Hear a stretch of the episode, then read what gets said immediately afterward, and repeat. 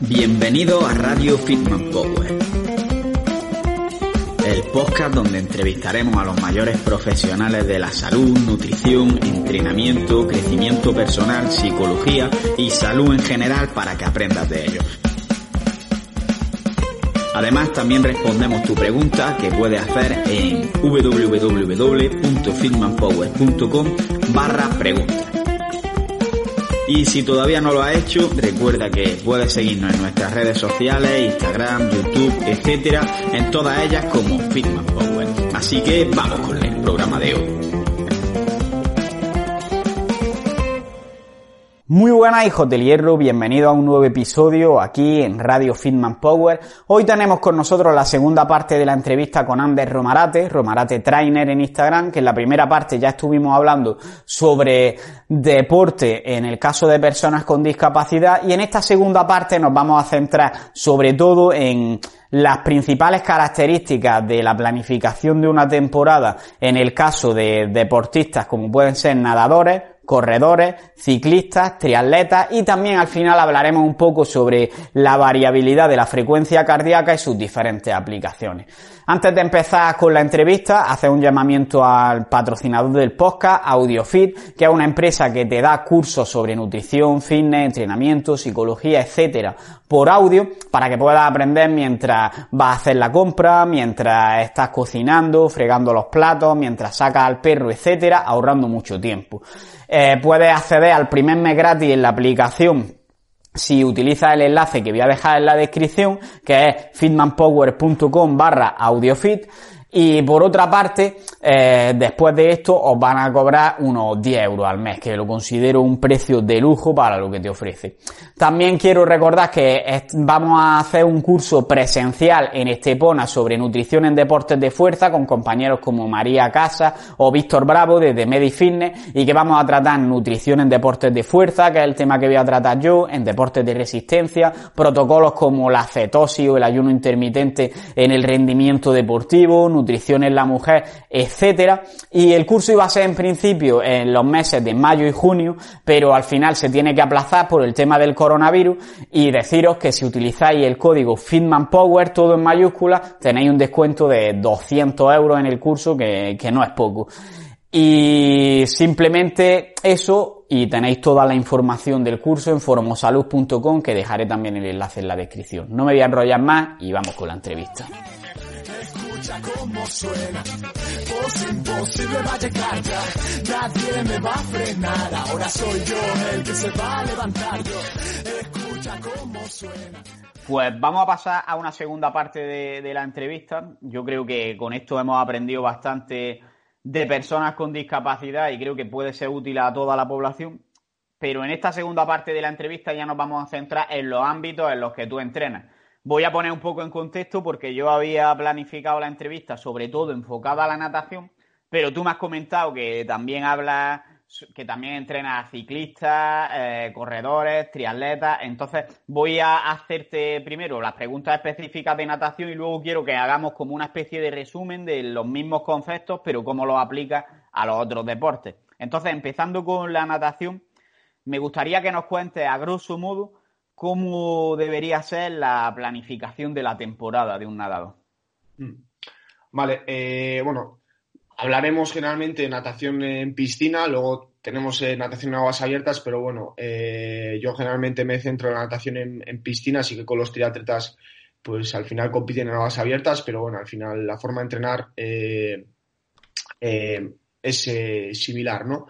Lo que sí que tenemos que tener en cuenta que al final, como en todos los deportes, eh, dentro de la natación de competición hay distintas pruebas y vamos a encontrarnos pruebas que tienen una duración de 20 segundos, incluso un poco menos, ¿no? Como sería en 50 libre, y luego vamos a encontrarnos pruebas de una duración de, hasta 15 minutos, ¿no? Como puede ser el 1500 eh, libre. Entonces, obviamente, eh, las necesidades o los factores limitantes del rendimiento de cada una de esas pruebas van a ser totalmente diferentes y, en teoría, eh, los deportistas pues deberían de entrenar de una forma bastante diferente. Las demandas de una persona que van a dar 1500 metros eh, van a ser unas y las demandas de otra persona que van a dar 50 metros libre van a ser otras. Aunque sí que decir, eh, para poder hacer una pequeña crítica, es que creo, en mi opinión, en lo general, en la mayoría de los clubes no se diferencia tanto como se debería diferenciar esto.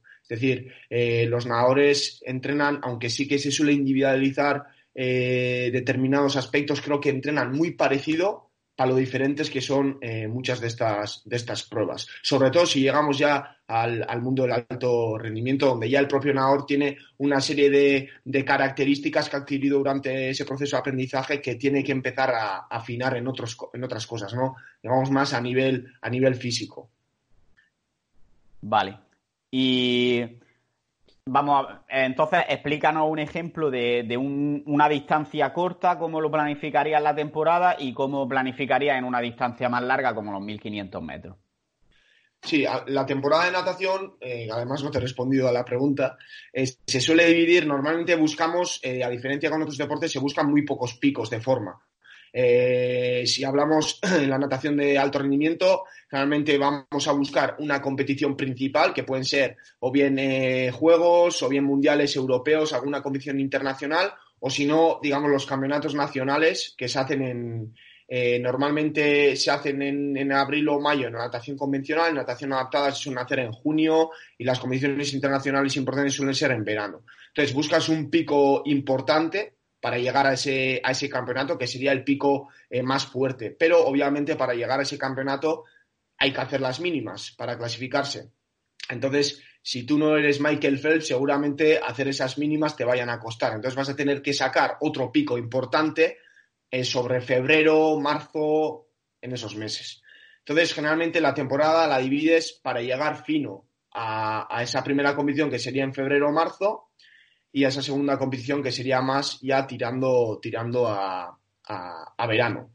Sí que antes también para poder ir a la competición de febrero o marzo se suele te piden realizar otra mínima. Entonces sí que se busca también otro pequeño pico pues sobre noviembre, diciembre y así al final de la temporada lo que intentamos buscar generalmente lo que se suele hacer es eso, tres picos bastante fuertes de forma para llegar a esas competiciones lo, lo mejor eh, preparado posible. Entonces, en base a eso, pues vas dividiendo las cargas, las cargas de entrenamiento. Y de antemano en natación se entrena, se entrena muchísimo en comparación con otros deportes. Eh, creo que a nivel de horas, yo creo que un nadador, sí, un nadador es el deportista que más, que más horas, que más horas mete. A nivel de volumen semanal, puede que algún triatleta le pueda superar, pero bueno, eh, seguro que algún nadador de aguas abiertas van a dar más, o sea, va a meter más horas de entrenamiento que, un triatleta. Entonces, de entrada ya el volumen de entrenamiento eh, es muy grande.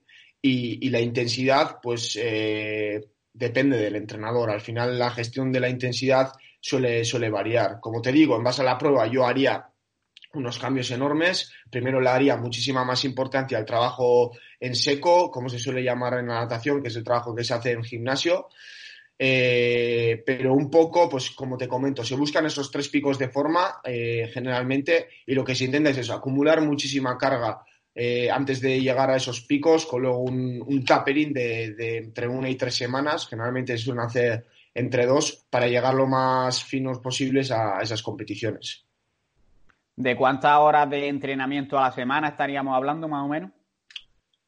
Pues si estamos, si hablamos de nadadores de alto rendimiento, eh, nadadores que tengan un buen nivel eh, en el ámbito nacional o, incluso que compitan en, competiciones de nivel internacional.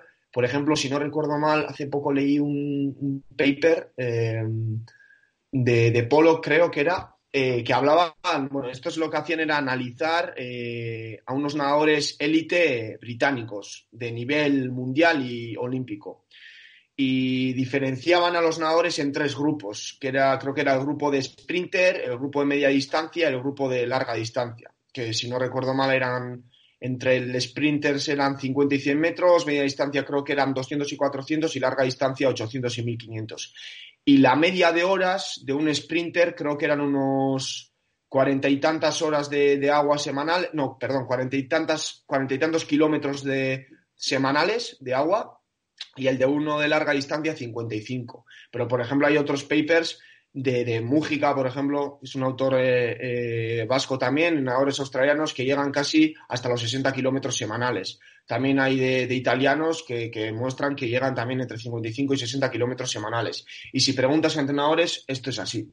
En natación se entrena muchísimo, eh, seguramente pues porque al final, al no existir impacto, el riesgo de lesión a corto plazo, a corto plazo, no es tan alto, entonces se pueden meter muchos volumen, eh, un volumen muy alto, pero a, largo plazo sí que creo que, que, obviamente va a tener, va a tener efectos, tanto físico como a nivel mental, porque al final tenemos que tener en cuenta que la natación, yo lo veo en mis deportistas, en mis triatletas, por ejemplo, que a diferencia de otros deportes, aunque normalmente se entrene con gente, es un deporte duro porque tú cuando estás nadando estás con tu cabeza. Entonces, eh, al final un nadador eh, de nivel va a meter eh, de agua al día entre 4 y 6 horas diarias, si dobla sesión. Entonces va a estar 4 o 6 horas con su cabeza, pensando en las cosas que le pasan, y siguiendo una línea, siguiendo los pies del de delante. Entonces es un deporte que a la larga yo creo que si no se gestionan bien estos, estos aspectos se puede hacer muy pesado y es muy complejo, aparte de esto, luego tener que soportar pues los otros aspectos que tiene cualquier deporte, ¿no? Presión, competiciones importantes, viajes, entonces eh, creo que es uno de los deportes eh, más duros que, que, existen. He practicado otros deportes, no a ese nivel, pero creo que es uno de los deportes más, más duros que existen. Y ya te digo, pues puede rondar entre tres horas y seis horas de agua diarias. Se suelen tener normalmente de lunes a sábado. Eh, y luego aparte el trabajo en seco, ¿no? Trabajo complementario y trabajo de fuerza en el gimnasio.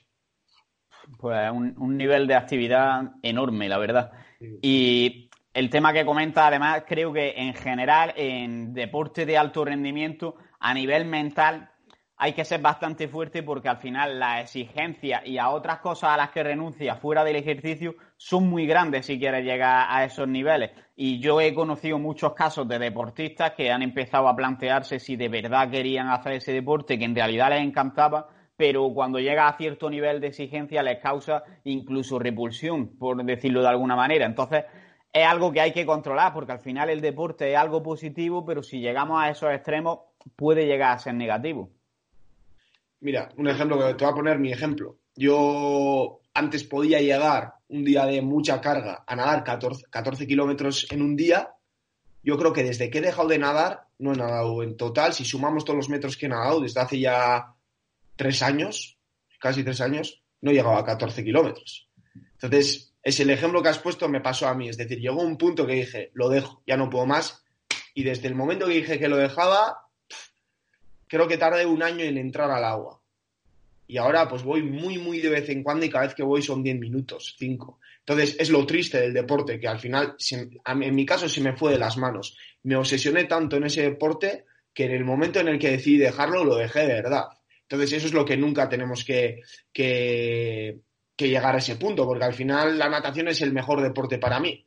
Entonces, eh, ahora mismo, cada vez que voy a nadar, ya cada vez menos, pero me cuesta muchísimo. Entonces es muy triste. Y esto, cuando hablas con deportistas de alto pasa mucho. Es porque nos hemos pasado de rosca. Y luego también lo que pasa con estas personas es, en mi caso también, que la vida deportiva la cortamos muchísimo, es decir, la quemamos. Si tenemos seis balas en nuestro cartucho, las balas las gastamos en los primeros dos años de etapa competitiva y luego ya nos quedamos sin balas y ya es imposible volver a recuperar esas balas. Entonces es algo peligroso y creo que todo este tema, aparte del riesgo de lesión que puedes tener, es que a nivel mental pasa factura y aseguro que de alguna forma u otra se va a reflejar.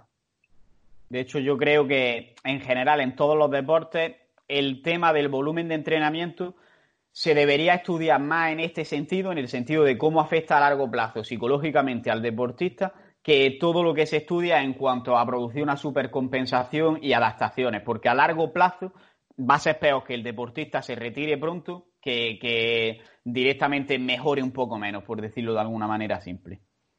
Y al final, eh, la mayoría de los estudios, obviamente, simplemente a nivel metodológico es imposible hacer estudios tan, tan largos, ¿no? Entonces, claro. son a corto plazo y obviamente los efectos que vemos es a corto plazo. Pero estoy seguro de que muchas veces, eh, si tú analizas, sobre todo en el caso de natación, últimamente es muy significativo, pero eh, hay nadadores de un ciclo olímpico y eso es algo que algo estamos haciendo mal. Es decir, cuando la etapa de deportiva, digamos, de entrenamiento de un nadador es de cuatro años, joder, nos tenemos que plantear una serie de cosas porque lo hemos reventado. Es decir, al final ese nadador o ese deporte, y no solo en natación, en muchos deportes, cuando una persona empieza a practicar deporte, que igual empieza desde un nivel bajo, en pocos años ya llega a su pico de forma y ya no consigue superarse.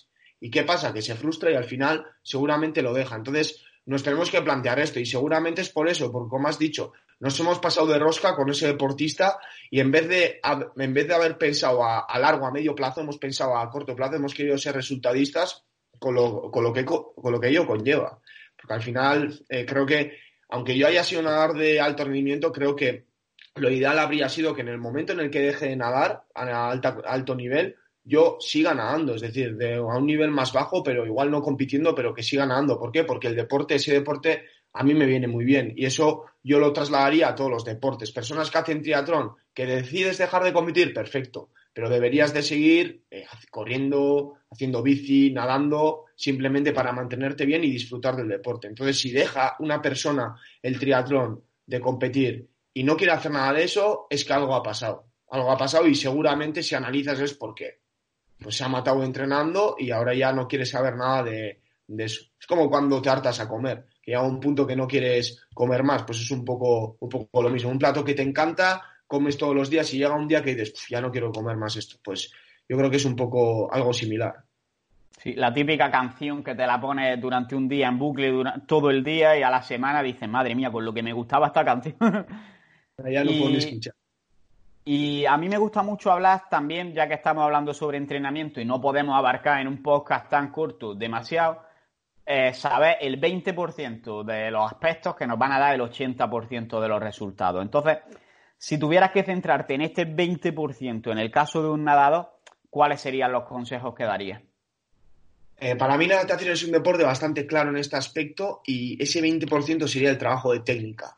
Si un nadador técnicamente no es bueno, no tiene nada que hacer. Es un deporte muy técnico donde, donde es clave. Al final tenemos que tener en cuenta de que cuando nosotros nadamos podemos avanzar de dos formas. Eh, primero, eh, la propia, el propio agua nos va a crear una resistencia, entonces va a haber unas fuerzas de resistencia que nos van a impedir avanzar y de otra forma va a haber unas fuerzas de propulsión, es decir, que nosotros vamos a poder hacer fuerza para avanzar. Entonces, con una buena técnica podemos ser muchísimo más eficientes a la hora de hacer todo esto. Generalmente por eso mismo yo me centraría sobre todo los primeros años eh, de, o sea, tú cuando empiezas, no solamente con los jóvenes, si me viene un triatleta con 30 años que quiere empezar a nadar, que no ha nadado en su vida, me voy a centrar solamente en el trabajo de técnica. Y hasta que vea que ese deportista es capaz, por ejemplo, de, de nadar, porque esto pasa mucho, hay personas que solamente tienen un ritmo nadando, así, Van ahí con el, con el dedo, con el gancho al cuello y solamente no pueden ir más rápido ni ir más despacio. ¿Por qué? Porque si van más despacio se caen, porque no tienen buena técnica, no tienen buen apoyo. Entonces, me voy a centrar solamente en hacer ese trabajo de técnica, porque va a ser un trabajo mucho más agradecido, porque nos va a permitir recuperar mucho más, eh, poder eh, darle mayor énfasis a otras modalidades deportivas y además, pues eso, a la larga la mejora que vamos a tener es increíble. Cuando un nadador mejora la técnica, va a mejorar muchísimo más que si hacemos un trabajo, metemos un bloque, por ejemplo, de trabajo de consumo de oxígeno máximo. Entonces me centraría en mejorar y en aprender la técnica y haría sesiones específicas con una hora de alto nivel también que tenga una técnica exquisita, exquisita de trabajo de técnica, nunca de forma analítica, pero sí de trabajo de trabajo de técnica. Y donde me centraría más, sobre todo que es uno de los mayores problemas que tienen las personas que empiezan a nadar o las personas que que te dicen es que no avanzo nadando y ves un tío fuerte, un portento físico y no avanza nadando. Es que la resistencia que ofrece sobre todo su cuerpo a la hora de nadar es enorme. Entonces la fuerza que tiene que hacer para avanzar va a ser, va a ser mayor. Entonces generalmente, primero, el mayor problema que suelen tener estas personas es que la posición de entrada ya es, eh, ya es eh, la posición que tiene el cuerpo a la hora de nadar ya es mala. Es decir, por ejemplo, eh, nuestro cuerpo al final hace una resistencia. Si pensamos que nuestro cuerpo es un círculo, por ejemplo, si nos ponemos, si nadamos en posición verticalizada, ese círculo va a ser enorme. Entonces, el freno, que vamos al final nosotros si metemos eh, la mano en el agua, y empujamos hacia ahí, vamos a notar cómo nos estamos frenando. Si empujamos en cambio con la mano recta, la resistencia que nos vamos que va a crear nuestra mano va a ser menor. Entonces ya de entrada esa posición va a ser la base. Es decir, cuando consigamos una posición lo más horizontal posible y ofrezcamos la menor resistencia posible, es cuando empezaremos a, centrarnos en esa fase propulsiva, en esas fuerzas de propulsión, e intentar que sea lo más eficiente posible. Y una vez tengamos ya todo esto eh, bastante bien asimilado, ya empezaremos a trabajar series, a trabajar ritmos, a trabajar otros aspectos. Pero creo que primero nos tenemos que centrar en, mejorar esta técnica, porque si vemos sanadores de alto rendimiento, sobre todo en pruebas ya más largas de 100 metros, donde la eficacia ya no, vale prácticamente para nada y tenemos que buscar ser eficientes, la técnica tiene que ser eh, el pilar de, todo nadador. Vale. Pues creo que queda bastante claro así los conceptos básicos dentro de lo que se puede hacer en un podcast. Y ahora vamos a pasar, por ejemplo, al ciclismo y quiero que comentemos más o menos los mismos aspectos. El primero sería cómo sería la planificación de un ciclista a lo largo de una temporada y después ya pues hablaremos de ese 20% que nos va a dar el 80% de los resultados.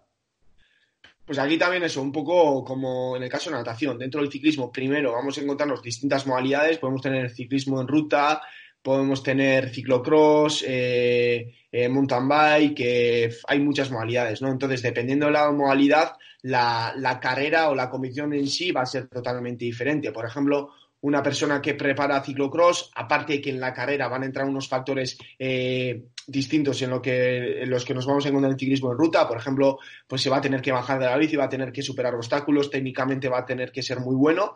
La carrera dura solamente una hora, por lo tanto es una carrera muy intensa y muy intermitente, es decir, con muchos cambios de ritmo. Y después va a estar una, eh, un, ciclista que compite en ciclismo en ruta, eh, en, el ciclismo que nosotros eh, conocemos ¿no? por norma general.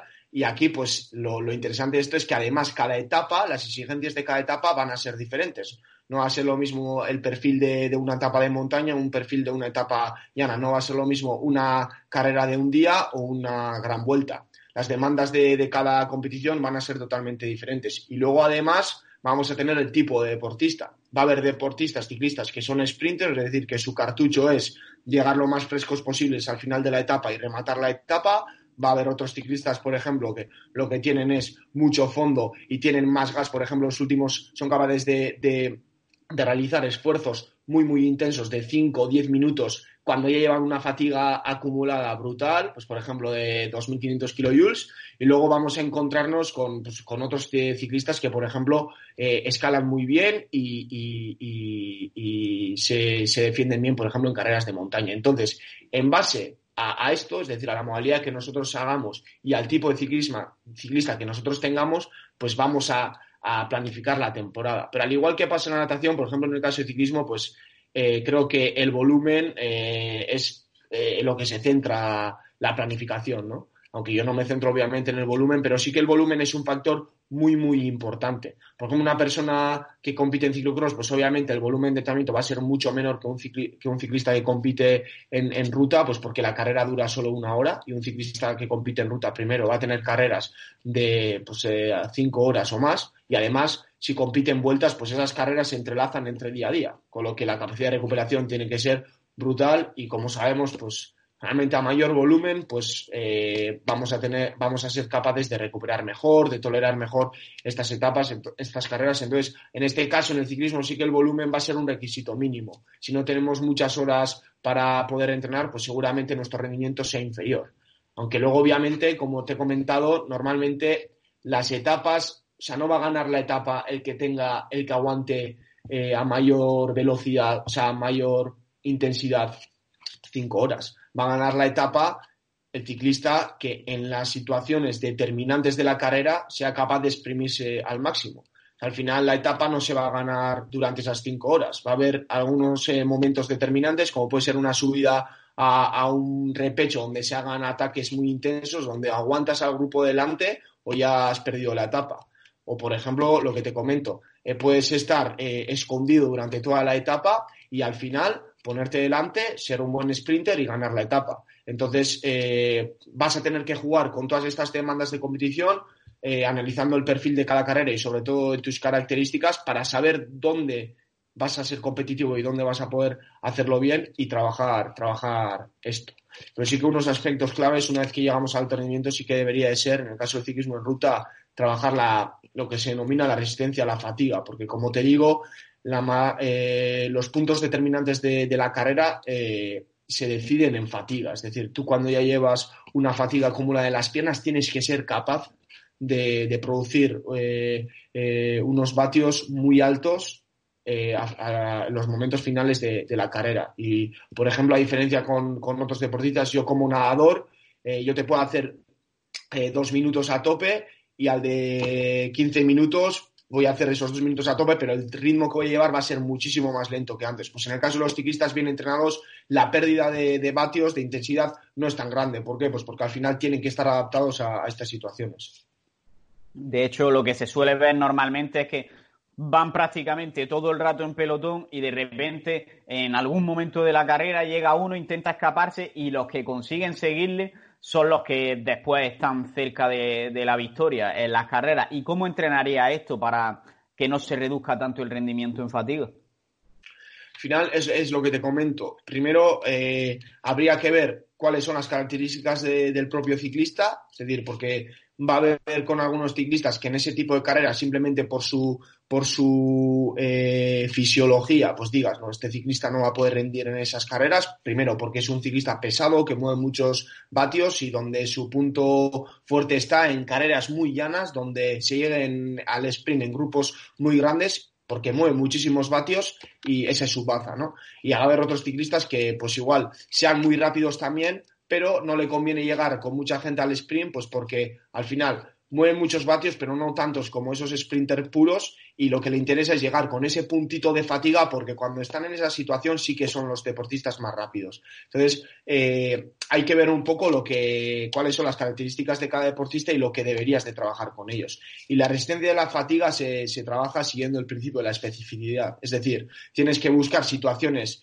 en el entrenamiento donde el ciclista vaya a llegar fatigado y en esas situaciones meter esfuerzos de intensidades similares a las que se va a encontrar en competición. Obviamente, si tú, por ejemplo, quieres trabajar lo que el ciclista puede, puede sufrir eh, al final de una carrera de cinco horas, pues no vas a meter muchos entrenos de este tipo. Entonces, hay otras vías. Pues, por ejemplo, yo puedo meter unas series al principio del entrenamiento, que el objetivo de estas series no es mejorar el consumo de oxígeno máximo, que seguramente lo mejore. Pero el objetivo de esta serie simplemente es eh, crear eh, un nivel de fatiga que lo vaya a cargar durante, durante todo el entrenamiento y así, de alguna forma, aunque no va a ser lo mismo, voy a poder simular lo que se va a poder encontrar en una carrera larga. Porque si yo meto unas series al principio de la sesión luego alargo la sesión dos horas y al final de la sesión meto esas intensidades específicas, pues aunque la sesión tenga una duración, eh, o sea, la duración de la sesión sea la mitad de una carrera, pues no va a ser lo mismo, pero sí que voy a experimentar situaciones que, pueda vivir en la carrera. Y lo mismo con, los triatletas que van a competir un Ironman, tú no vas a simular un Ironman cada fin de semana, sino vas mal. Entonces lo que buscas es eh, simular esa fatiga que se puede encontrar en una carrera tan larga como puede ser el Ironman, con entrenamientos más cortos. Y una de las estrategias pues, puede ser, pues, por ejemplo, eh, cadencias más bajas, ya te digo, series al principio, meter factores estresantes, eh, tanto a nivel mental como a nivel físico, que te vas a poder encontrar en la carrera. Creo que eso hay técnicas muy interesantes para trabajar este aspecto. O el trabajo de fuerza previo también, que ya de antemano eh, sabes que el trabajo de fuerza no va a ser, digamos, tan eh, tan bueno para mejorar la fuerza, pero sí que nos va a dar eso, que de cara al entrenamiento vamos a poder experimentar esa fatiga que nos vamos a encontrar con, carreras con carreras tan largas. Entonces, creo que es eso, eh, darle la vuelta una voz a la cabeza porque hay muchas formas de, poder conseguir eso y es simplemente eso, eh, eh, pensar en lo que el ciclista puede, puede sentir en la, en la, competición, intentar de alguna forma reproducirlo con, otros, con otras herramientas. Mm, vale. Y pasando ya a la, a la segunda pregunta en cuanto a ciclismo, el 20% que nos daría el 80% de los resultados, ¿cuál sería en este caso? Aquí ya, para mí sería un poco más complicado responderte a esta pregunta, pero yo sí que creo que a nivel bueno, si hablamos de alto rendimiento, obviamente, aquí hay una, como pasa en la natación, obviamente, eh, va a haber una selección. Es decir, eh, los ciclistas que hay en el pelotón, si tú les haces las típicas pruebas fisiológicas que se hace a cualquier deportista, van a darte unos valores increíbles todos. Porque al ser un deporte tan, tan demandante físicamente, o el motor funciona o nunca vas a llegar a, a esos niveles. Entonces, eh, luego ya de entrada estas deportistas ya entrenan muchos, muchos eh, kilómetros semanales y es una de las claves. Si tú no metes volumen, en el caso de ciclismo, pues, eh, más de 20 horas semanales, por ejemplo, no, no, vas a, no vas a poder rendir a, a, ese nivel. Deberías de meter más incluso.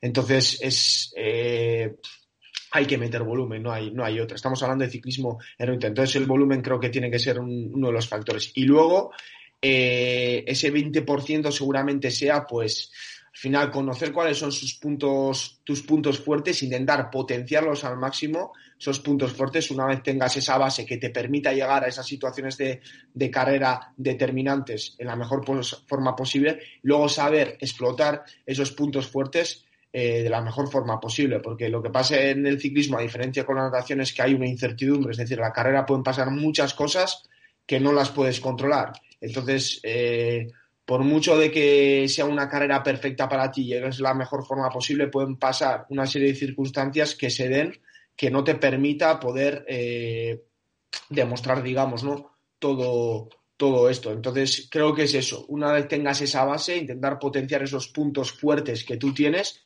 y luego aparte saber leer eh, muy, bien, muy bien la carrera. Vale, es decir, volumen y, después conocerte y saber establecer una táctica según tus, tus características y las características que se presenten en la etapa en concreto, ¿no? Eso es. Sí, el volumen, por lo que te digo, porque al final te va a permitir soportar esas carreras tan largas y luego recuperarte de día a día, de un día a día. Y luego, por ejemplo, el trabajo de intensidad, que seguro que muchos estarán preguntando, pues lo haría en base a cuáles, nuestras, cuáles son nuestras características. Si, por ejemplo, nosotros donde de verdad eh, funcionamos son en, esfuerzos finales de unos 5 minutos, pues seguramente tendremos que tener un consumo de oxígeno muy, muy alto y uno de los más muy alto y además tendremos que ser capaces de rendir muy bien en fatiga. Si, por ejemplo, nosotros somos, eh, somos buenos en, llegar al sprint al final y, somos capaces de producir muchos vatios al final, pues tenemos que ser capaces de, hacer muy buenos sprints y de crear picos de intensidades muy altos. También que no se nos olvide que un sprint, una persona que sea capaz de hacer tres sprints muy, muy potentes en la primera hora de entrenamiento no quiere decir que al final del entrenamiento sea capaz de reproducir esas intensidades. Seguramente, imagínate que yo mueva menos vatios al principio del entrenamiento, pero tenga mayor capacidad de resistencia a la fatiga, al final puede que, que donde se va a ganar la carrera además yo sea capaz de mover más vatios que, esa persona, a pesar de que mis valores máximos sean menores. ¿Por qué? Pues porque tengo mayor resistencia a la fatiga. Entonces, eh, seguramente en ciclismo en pista sí que, sí que la otra persona tenga eh, más ventaja respecto a mí, pero en, ciclismo en ruta no. Entonces, hay que analizar todos estos factores. Por eso creo que es complejo a diferencia que en natación sí que lo tendría claro, porque creo que la técnica es algo que, que, todos los nadadores tienen que cumplir. En el caso del ciclismo es es muy variado. Entonces, eh, sí que creo que el volumen es un requisito principal y luego eso, trabajo de intensidad tendría, lo enfocaría más a lo que de verdad creo que, debería de trabajar, de mis puntos fuertes, es decir, hacer mis puntos fuertes todavía más fuertes y mis puntos débiles, pues intentar compensarlos para que no, para que me permitan llegar al punto donde de verdad pueda, pueda potenciar eso, eso que yo tengo dentro.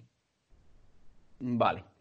Creo que em, por el ciclismo es suficiente. Vamos a pasar ahora a hablar sobre correr y entiendo que te centras sobre todo en corredores de larga distancia. Entonces, supongo que va a ser muy parecida a la planificación mm, respecto a la que hemos hablado del ciclismo, ¿no? Sí, al final eh, es un poco diferente. En el ciclismo no hemos hablado, pero la temporada competitiva son casi carreras casi todas las semanas. Entonces, a diferencia que en natación hacíamos tres picos bastante claros, en el caso de ciclismo no se suele hacer tanto así, porque al final hay muchas carreras entonces intentas buscar periodos donde quieres llegar en buena forma. Intentas mantener, similar a deportes de equipo, que intentas mantener esa buena forma durante un determinado periodo. No periodos tan largos como, por ejemplo, en deportes de equipo, pero sí eh, periodos eh, no un día, sino periodos un poquito más, eh, más duraderos. En el caso de los corredores, como dices, yo ahora mismo entreno solamente a corredores de, de que compiten en pruebas más largas de 10 kilómetros o si no triatletas. Entonces, eh, aquí sí que la planificación se asemeja más a, la natación, porque sí que en este caso no se compite tanto como es en el caso del ciclismo, entonces se buscan, eh, normalmente además a los que entreno ahora mismo son personas que,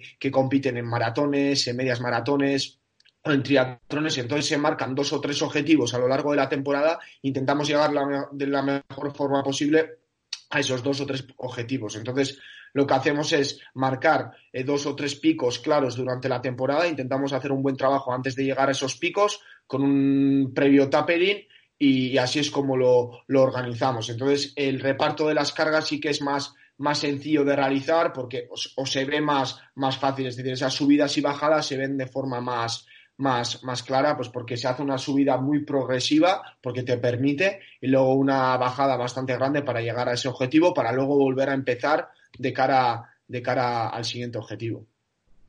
Vale, y la misma pregunta que he hecho antes. Si tuvieras que decirnos ese 20% de, de conceptos que nos van a dar el 80% de los resultados, ¿en qué te centrarías en el caso de, de correr?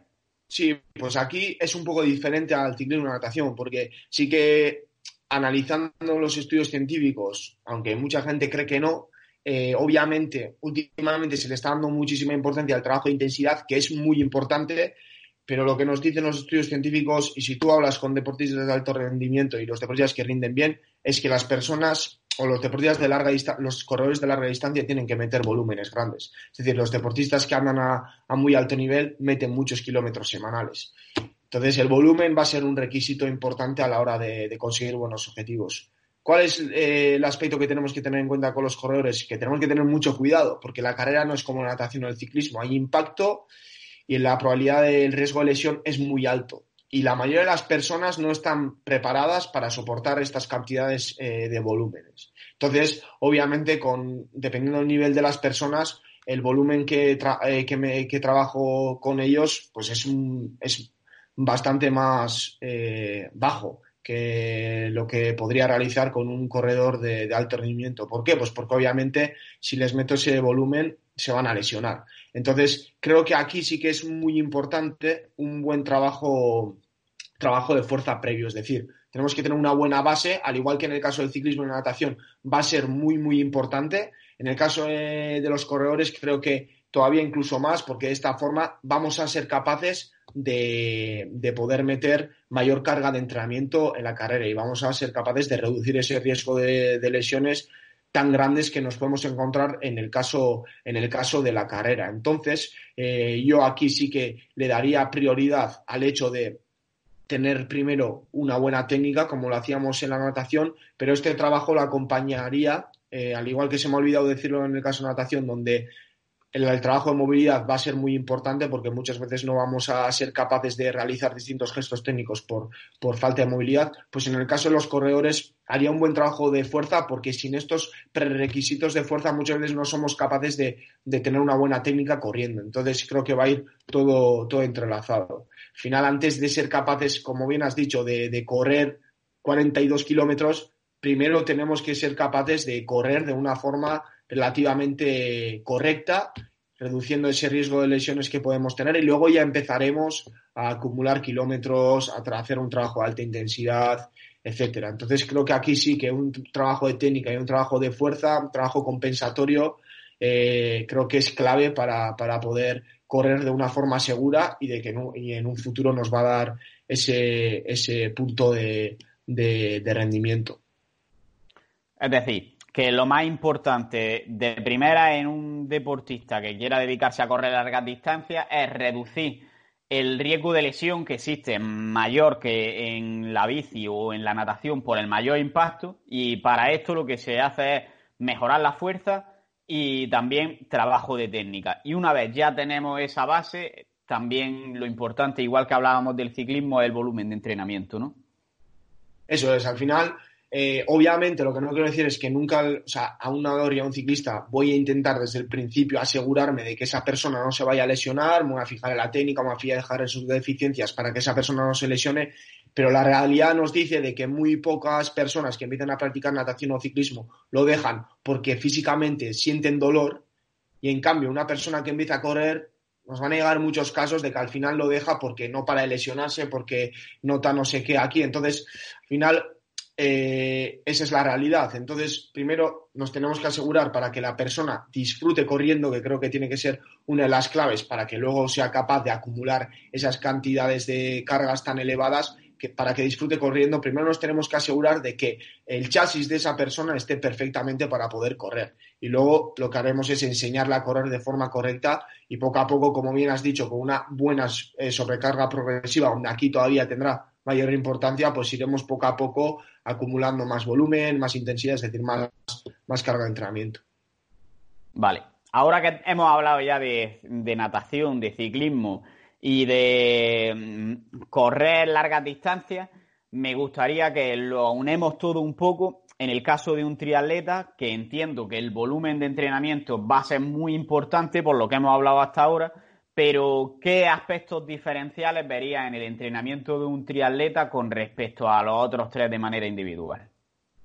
Bien, aquí, eh, al igual que, que hacían estos deportes, lo que os digo, creo que el entrenador, eh, además se habla mucho últimamente, tiene que individualizar al máximo el entrenamiento. Entonces, esto primero empieza primero por las características del deportista y luego por las demandas de la prueba. En el caso del triatlón pasa lo mismo que la natación y el ciclismo. Y es que depende de la prueba que queramos eh, preparar, no va a ser lo mismo preparar un triatlón de distancia sprint, que es una duración de una hora, o un Ironman, que va a ser ocho horas el mejor del mundo, y a una persona, digamos, eh, normal, pues va a hacer eh, 12, 13, 14, 15 horas de carrera, ¿vale? Entonces, las demandas, incluso dentro de un Ironman, las demandas del Ironman, de, la persona que hace 8 horas en un Ironman y las demandas de, de, la persona que hace 15 horas en un Ironman va a ser totalmente diferente. Entonces, la forma de planificar va a ser completamente diferente. Como la distribución de las cargas, pues para un triatleta de sprint o que compita en distancias olímpicas, eh, sucede algo similar al ciclismo, porque el número de competiciones durante el año suelen ser mayores, entonces sí que se buscan picos, pero se intenta mantener ese pico durante un determinado tiempo donde hay más, más cargas de, carrera. Generalmente suelen ser en épocas de, verano. Caso de deportistas eh, de alto nivel que compiten en distancia de sprint olímpico, durante todo el año hay pruebas internacionales. Entonces, se buscará eso. No puedes descender tanto ni subir tanto la forma porque no hay tanto espacio entre, entre competición y competición, entonces no te permite eso. Sin embargo, si nos vamos a distancias ya más largas, media o larga distancia, simplemente por la propia competición, que no podemos hacer dos Ironmans en un mes, pues porque no somos capaces de recuperarnos o no llegaríamos a la, en la mejor forma posible, pues lo que buscamos es eso, al final, eh, dos, tres picos de forma durante el año donde establecemos dos, tres objetivos principales, dos, tres carreras. En el caso del Ironman, generalmente pues se suelen hacer un Ironman, dos Ironmans durante el año y luego se busca otro, otra carrera de menor distancia, digamos, para complementar antes del Ironman. Entonces buscamos llegar en dos, tres eh, momentos puntuales de la temporada en la mejor forma posible. Lo mismo una carga muy grande con una previo tapering, dependiendo de la persona, una semana, tres semanas, para poder llegar de la mejor forma posible en esas carreras. Pero sí que normalmente nos centramos en una carrera y las otras carreras las hacemos como, como preparatorias, aunque intentamos llegar en la mejor forma posible, intentamos probar cosas que nos permitan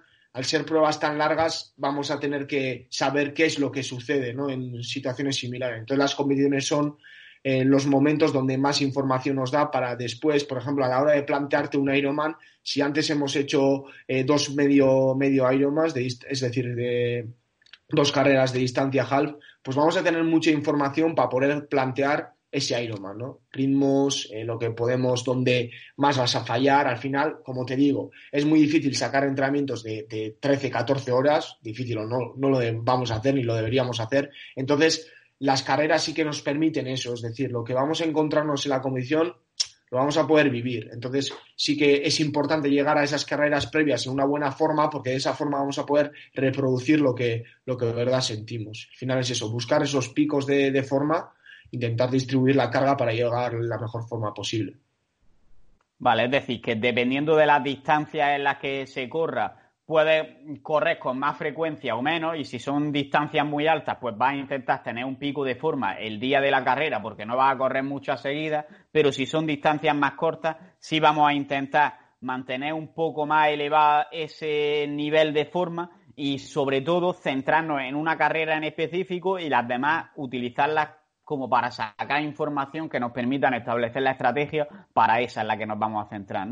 Eso es, en distancias cortas al final eh, no vamos a llegar a un pico de forma tan alto, pero lo que buscamos es un pico de forma más bajito intentamos mantener. Por ejemplo, podemos utilizar modelos como el ATR que nos permiten crear pequeños picos de forma durante la, durante la, temporada. No vamos a llegar a picos de forma tan altos. En distancias tan largas, pues como no podemos competir, no podemos realizar tantas competiciones, sí podemos, pero no vamos a llegar a la misma forma, eh, tantas competiciones eh, tan largas durante el año, pues lo que buscamos son picos más, más, más eh, exactos, ¿no? Sí que haremos más, más carreras de distancia más cortas durante el año, pero no las vamos a contar como competiciones como tal, sino al final son pruebas preparatorias que las introducimos dentro de la programación. Entonces, cuantificamos la carga que puede producir esas pruebas y, y las introducimos como un entrenamiento específico. Como una especie de simulacro, ¿no? Eso es. Vale. Y para antes de acabar la entrevista, me gustaría también hablar de forma breve, porque no quiero robarte mucho más tiempo, sobre un tema que he visto que escribes bastante sobre él y es el tema de la variabilidad de la frecuencia cardíaca, el HRV. Así que vamos a empezar por que nos digas qué es esto y para qué sirve. Bien, eh, bueno, al final creo que tú también has hablado un poco sobre esto, alguna vez creo que te, he visto por, por Instagram. Entonces, eh, voy a intentar hacerlo de la forma más sencilla posible porque para, para una persona, a mí me pasó, eh, cuando empecé a aprender sobre, este, sobre esto, puede resultar muy complejo. Entonces, eh, de forma sencilla, eh, la variabilidad de la frecuencia cardíaca lo que nos muestra, lo que intentamos analizar con esto es la distancia entre, que existe entre, entre onda R y R de cada latido. Es decir, dentro de cada latido haber distintas ondas, pues la variabilidad lo que nos mide es la distancia que hay entre la onda RR y cuánto varía esta distancia. Es decir, si por ejemplo para, para, hablar de forma más sencilla, si entre latido y latido nosotros tenemos eh, una distancia de 100 milisegundos, entre el siguiente latido y el siguiente latido tendremos la distancia de, una distancia de 100 milisegundos y entre el siguiente latido y el siguiente latido tenemos otra vez una distancia de 100 milisegundos, obviamente no existe variabilidad de la frecuencia cardíaca. La distancia siempre es la misma. Si en cambio esta distancia entre latido y latido es de 100 milisegundos, siguiente latido y latido 150, siguiente latido y latido 50, pues va a haber mayor variabilidad que en el, que, en el ejemplo anterior, ¿no? Entonces, lo que, lo que medimos con la variabilidad de la frecuencia cardíaca es esto y después interpretamos lo que, lo que, los parámetros que, vemos ahí, pues para poder conocer otras cosas interesantes de cara no solo al rendimiento, también a la salud y, al estado general de la persona. Vale. Y explícanos un poquito cómo se utiliza y cómo inter cómo interpretaríamos los resultados y cómo medimos esto, que al final parece bastante complejo. Sí, eso es. Al final, eh, y, es complejo, sobre todo como pasa con muchas, con muchas herramientas en el ámbito del rendimiento, es que estas herramientas nos, nos dan muchas variables. Si nosotros cogemos eh, los valores en bruto que nos puede ofrecer cualquier programa de, que, nos mida la variabilidad de la frecuencia cardíaca o cualquier pulsómetro que nos mida esto nos da muchísimos parámetros que lo que nos hacen es perdernos. Entonces, creo que la clave es centrarse en los parámetros que de verdad son importantes y que nos dicen eh, o nos dan información. La forma de, medir esto, pues la verdad que hoy en día es muy sencillo. Eh, hay distintas formas. Generalmente hay, digamos, tres formas eh, que más se utilizan. Por un lado está la electromiografía, que obviamente no, no es eh, lo más útil para, nosotros, pues porque un cacharro de esos cuesta mucho, aparte que es muy aparatoso. Luego están las bandas de frecuencia cardíaca, por ejemplo, las bandas de Polar, la H7, la H10 va, va bastante bien, están validadas y se pueden utilizar. El mismo Polar creo que que te puede medir la variabilidad de la frecuencia cardíaca con su propia aplicación. Luego tendríamos que exportar ese archivo a otro programa, por ejemplo, Cubios, y analizarlo con ese programa. Es bastante complejo. Yo personalmente utilizo una aplicación que se llama HRV for Training, la llevo utilizando ya muchos años. Hay otras aplicaciones como Elite HRV, pero yo utilizo esta. Y lo bueno de esta aplicación para mí es que podemos medirnos la variabilidad de la frecuencia cardíaca sin necesidad de utilizar ningún otro dispositivo, sin bandas de frecuencia cardíaca. Es decir, esta aplicación utiliza una tecnología que nosotros colocamos el dedo en, la cámara del teléfono móvil y, el propio móvil eh, nos mide el pulso y la distancia que hay entre, entre latido y latido. Entonces, la propia aplicación gestiona estos datos y nos da parámetros sencillos y que de verdad tienen utilidad para nosotros en el ámbito del rendimiento. Entonces, creo que es la forma más, más, más fácil de, de, empezar a cacharrear con esta, con esta variable. ¿Y cuál es el momento en el que habría que tomarse la variabilidad de la frecuencia cardíaca? Pues esto es eh, una pregunta muy, muy importante porque al final eh, el problema que tenemos es que, que mucha gente intenta hacer es que compara sus datos con los datos de otra persona y esto es erróneo en estas, estas variables. Así como yo puedo comparar mis datos de potencia o, el peso que levanto con otra persona, con la variabilidad no es así. Una persona que tenga mayor variabilidad no quiere decir que vaya a rendir mejor. Tenemos que comparar nuestros datos con nosotros mismos. Entonces, la forma en la que nos medimos va a ser muy importante porque si nosotros nos medimos la variabilidad cada día de forma distinta, un día me lo mido de pie, un día después de tomar un café, un día a las 10 de la noche, otro día a la mañana, va a haber muchos factores que van a afectar la variabilidad de la frecuencia cardíaca que no nos van a dejar ver si estos datos han cambiado porque de verdad no estoy recuperado, porque estoy cansado, porque no he tolerado bien el entrenamiento o simplemente porque me he tomado dos cafés a la mañana y no ha afectado eso.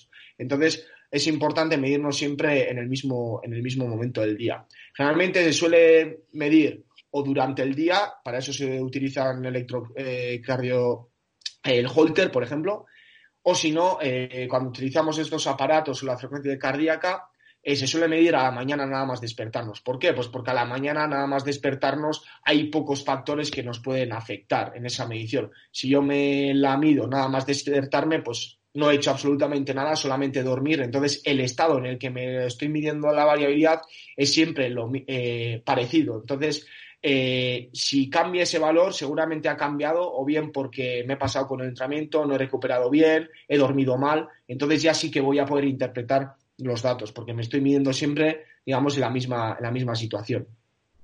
Claro, porque lo que hay que entender es que al final, la variabilidad de la frecuencia cardíaca se utiliza como un indicador del estrés interno que tiene en el cuerpo, pero hay que entender que podemos tener estrés interno de diferentes aspectos, como por ejemplo has comentado el tema del café, el entrenamiento sería otro estresor, el trabajo, eh, la falta de descanso. Entonces, tienes que intentar mantener mm, estas constantes variables y saber si, para poder interpretar los resultados de manera óptima y saber si lo que te está afectando es el entrenamiento, si lo que te está afectando es que te has peleado con tu pareja o cualquier otro motivo, ¿no?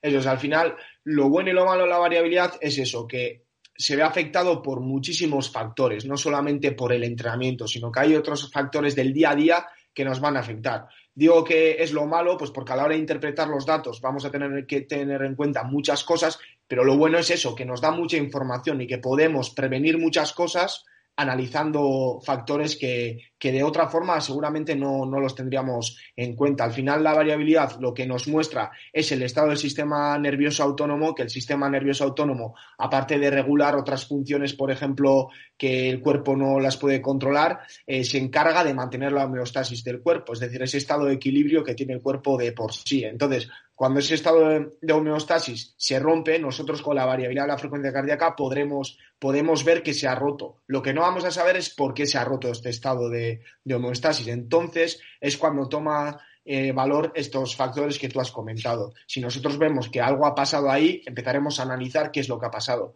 Nos hemos pasado con el entrenamiento, estoy teniendo mucho trabajo, estoy durmiendo mal, eh, tengo problemas con mi pareja, etcétera. Entonces vamos a intentar solucionar esos problemas para volver a ese estado de, estable, ¿no? De, de, homeostasis. De hecho, yo cuando lo he probado, lo que más he notado es que los resultados que tenía eran mucho mejores cuando estaba de vacaciones que después cuando estaba en un periodo de trabajo. Y parece una tontería, pero se notaba bastante la diferencia. Eso es, así es. Mira, es bastante curioso porque, de hecho, en teoría, tú cuando analizas eh, papers sobre la variabilidad de la frecuencia cardíaca, factores como el viaje, eh, beber alcohol, comer mal, afectan negativamente a la variabilidad de la frecuencia cardíaca, eh, que son aspectos que cuando nos vamos de vacaciones, pues solemos, solemos realizar. En cambio, cuando nos vamos de vacaciones, que estamos viajando, que solemos comer mal, bueno, comemos peor, salimos de la rutina, y de vez en cuando pues eh, podemos beber alcohol. Eh, lo que tú comentas, a mí también me pasa lo mismo. La variabilidad sube o mejora si seguimos entrenando sobre todo. ¿Por qué? Pues porque estamos mucho más relajados y ahí vemos el efecto que tiene la mente ¿no? en nuestro cuerpo y, y es así. Y sobre todo, eh, es bastante curioso porque sí que hay muchos estudios que demuestran su utilidad en el mundo de la resistencia, en los deportes de resistencia, y no hay tantos en los deportes de fuerza, porque, bueno, parece que el entrenamiento de fuerza no afecta tanto al sistema nervioso autónomo. Entonces, se ha dejado de alguna forma eh, de lado el uso de la variabilidad en este tipo de deportes, que me parece algo erróneo. ¿Por qué? Pues porque lo que te digo, creo que el valor real de la variabilidad está en eso, en que al final un deportista de fuerza va a tener también situaciones estresantes del día a día, va a tener también eh, problemas de sueño, va a tener también muchas cosas. Entonces, la variabilidad le va a permitir analizar todo eso. Y regulando el entrenamiento, aunque en teoría con estudios a corto plazo y analizando solamente el entrenamiento no se va a ver, si tú regulas el entrenamiento, todo esto también se va a cambiar y a la vez, obviamente, si tú mentalmente estás mejor, estás más descansado, etcétera, vas a rendir mejor. Entonces, Creo que es un parámetro que tiene utilidad utilizándolo de forma correcta en todas las modalidades deportivas. Yo, por ejemplo, ahora mismo, que apenas hago deporte aeróbico, solamente hago eh, entrenamiento de fuerza, eh, utilizo la variabilidad y saco conclusiones muy, muy positivas y muy útiles en el, día a día. Siempre que lo utilizas de forma correcta, eh, creo que es una herramienta imprescindible.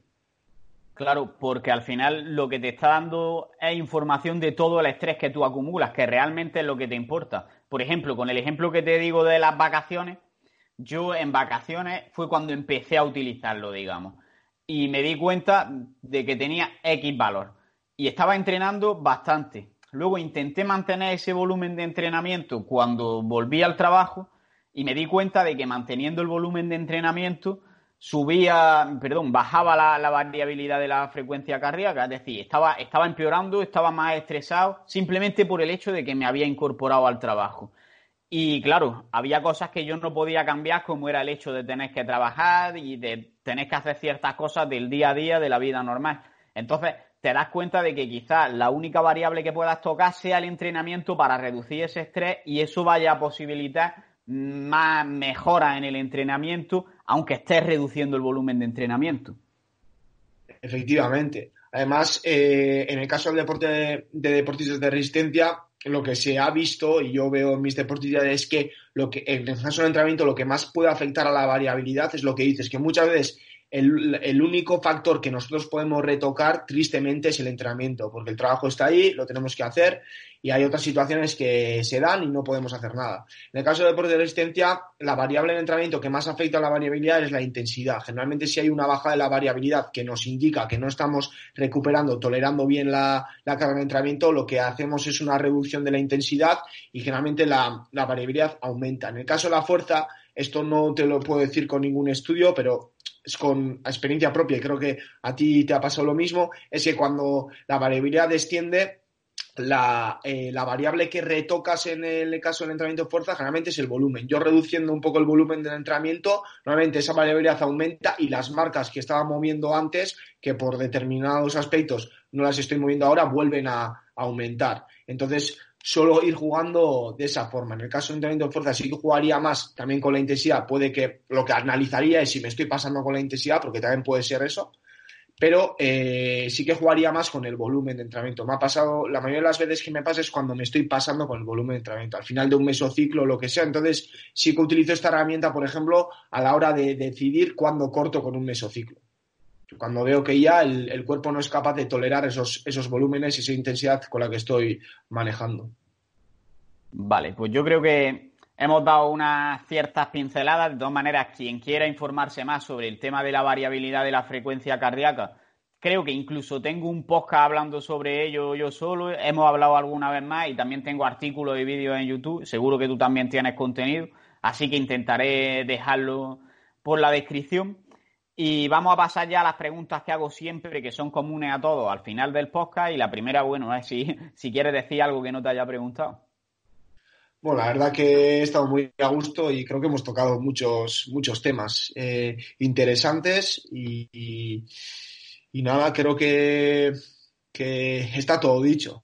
Al final son temas eh, que dan para mucho, que podemos pegarnos aquí, todos los que nos gusta hablar de deporte, a mí me da igual de, de qué, eh, pero si es de deporte puedo estar hablando horas y horas y horas sin parar. Entonces, eh, creo que, que, ha quedado una bonita entrevista y hay bastante información para el que sea curioso y el que quiera aprovecharla. Y una pregunta que hago siempre, que saqué del podcast de Sigma Nutrition, que es que si solo puedes recomendar un hábito o una acción que vaya a ayudar a los oyentes a mejorar algún aspecto de su vida, ya no necesariamente deportivo ni de salud, sino cualquier aspecto de su vida, ¿qué hábito o qué acción recomendaría? Eh, para mí, eh, un aspecto muy importante, que de vez en cuando hay que saltárselo, pero que me ayuda en el día a día a, a llevarlo todo, lo mejor posible es la rutina. Soy una persona de rutina, siempre he sido, yo creo que los deportistas de alto rendimiento tenemos esa característica, es decir, o sigues una rutina o, bueno, de hecho, el propio deporte te obliga a seguir una, una rutina. Entonces, cuando he dejado el mundo de alto rendimiento también me gusta mantener una rutina y, de esa forma yo me siento más seguro y, y, me noto mucho más productivo y saco tiempo también para, para mí, ¿no? Digamos. Entonces, si tendría que elegir algo, sería eso eh, mantener una, buena rutina, una rutina que esté adaptada, adaptada a ti, a tu día a día y que, te sea cómodo llevarla. Vale, nos quedamos con ese consejo y ahora contenido que, que quiera recomendar, que puede ser sobre esta temática o sobre otra, pero en sentido de libros, podcasts, canales de YouTube, web, cuentas en redes sociales, ¿qué nos puedes recomendar? Sí, pues eh, la verdad que últimamente eh, tampoco sigo muchas porque lo que intento es seguir a, aquellas cuentas, a aquellos podcasts que, de verdad pueda utilizar para mí. Antes seguía muchas y al final me daba cuenta de que cogía muchísima información, pero de verdad no aprovechaba toda esa. Entonces, estoy intentando ser más específico. En, este ámbito, pues eh, eh, en español, tenemos podcasts que hablan de entrenamiento de resistencia, por ejemplo, eh, muy buenos sobre ciclismo. Bueno, ciclismo y también se tocan otros temas como ciclismo evolutivo, que es un podcast que me parece muy interesante. Eh, luego el de, el de Rubén Espinosa también, el podcast de Rubén Espinosa eh, es brutal para mí, muy ameno. ha empezado hace poco y creo que, que es uno de los podcasts en español que hay que escuchar. Y luego así en inglés, eh, pues eh, hay bastantes podcasts como, como eh, ahora no me sale el nombre. ¿Cómo era? No, Triathlon Science, que, es un, podcast de, sobre triatlón. y luego, bueno, hay podcasts que, por ejemplo, de Sigma Nutrition también lo sigo y algún que otro, que otro podcast así. Si quieres luego cuando tengo ahí una lista de podcasts te los puedo, te los puedo pasar. Porque ahora no me, la, me, la, puedes mandar y la pongo en la descripción. Perfecto. Y luego canales de, de YouTube, pues normalmente estos podcasts que te he comentado tienen su propio canal de YouTube, que la verdad que está, que está muy bien. Y luego así, para el que le gusta todo el tema de entrenamiento de resistencia, justo el profesor Stephen Saylor acaba de abrir un canal de YouTube que creo que que va a merecer mucho la pena, sobre todo todo el, todo el que quiere aprender sobre entrenamiento de alta intensidad, planificación de entrenamientos de resistencia, creo que es eh, un canal eh, que, de verdad va a dar, va a dar mucho, mucho que hablar, o eso, o eso creo. Y luego cuentas en internet, pues, eh, por ejemplo, en el caso de Deporte Adaptado, Miriam Salas, creo que es una de las mejores cuentas específicas para personas con discapacidad y relacionada con el deporte.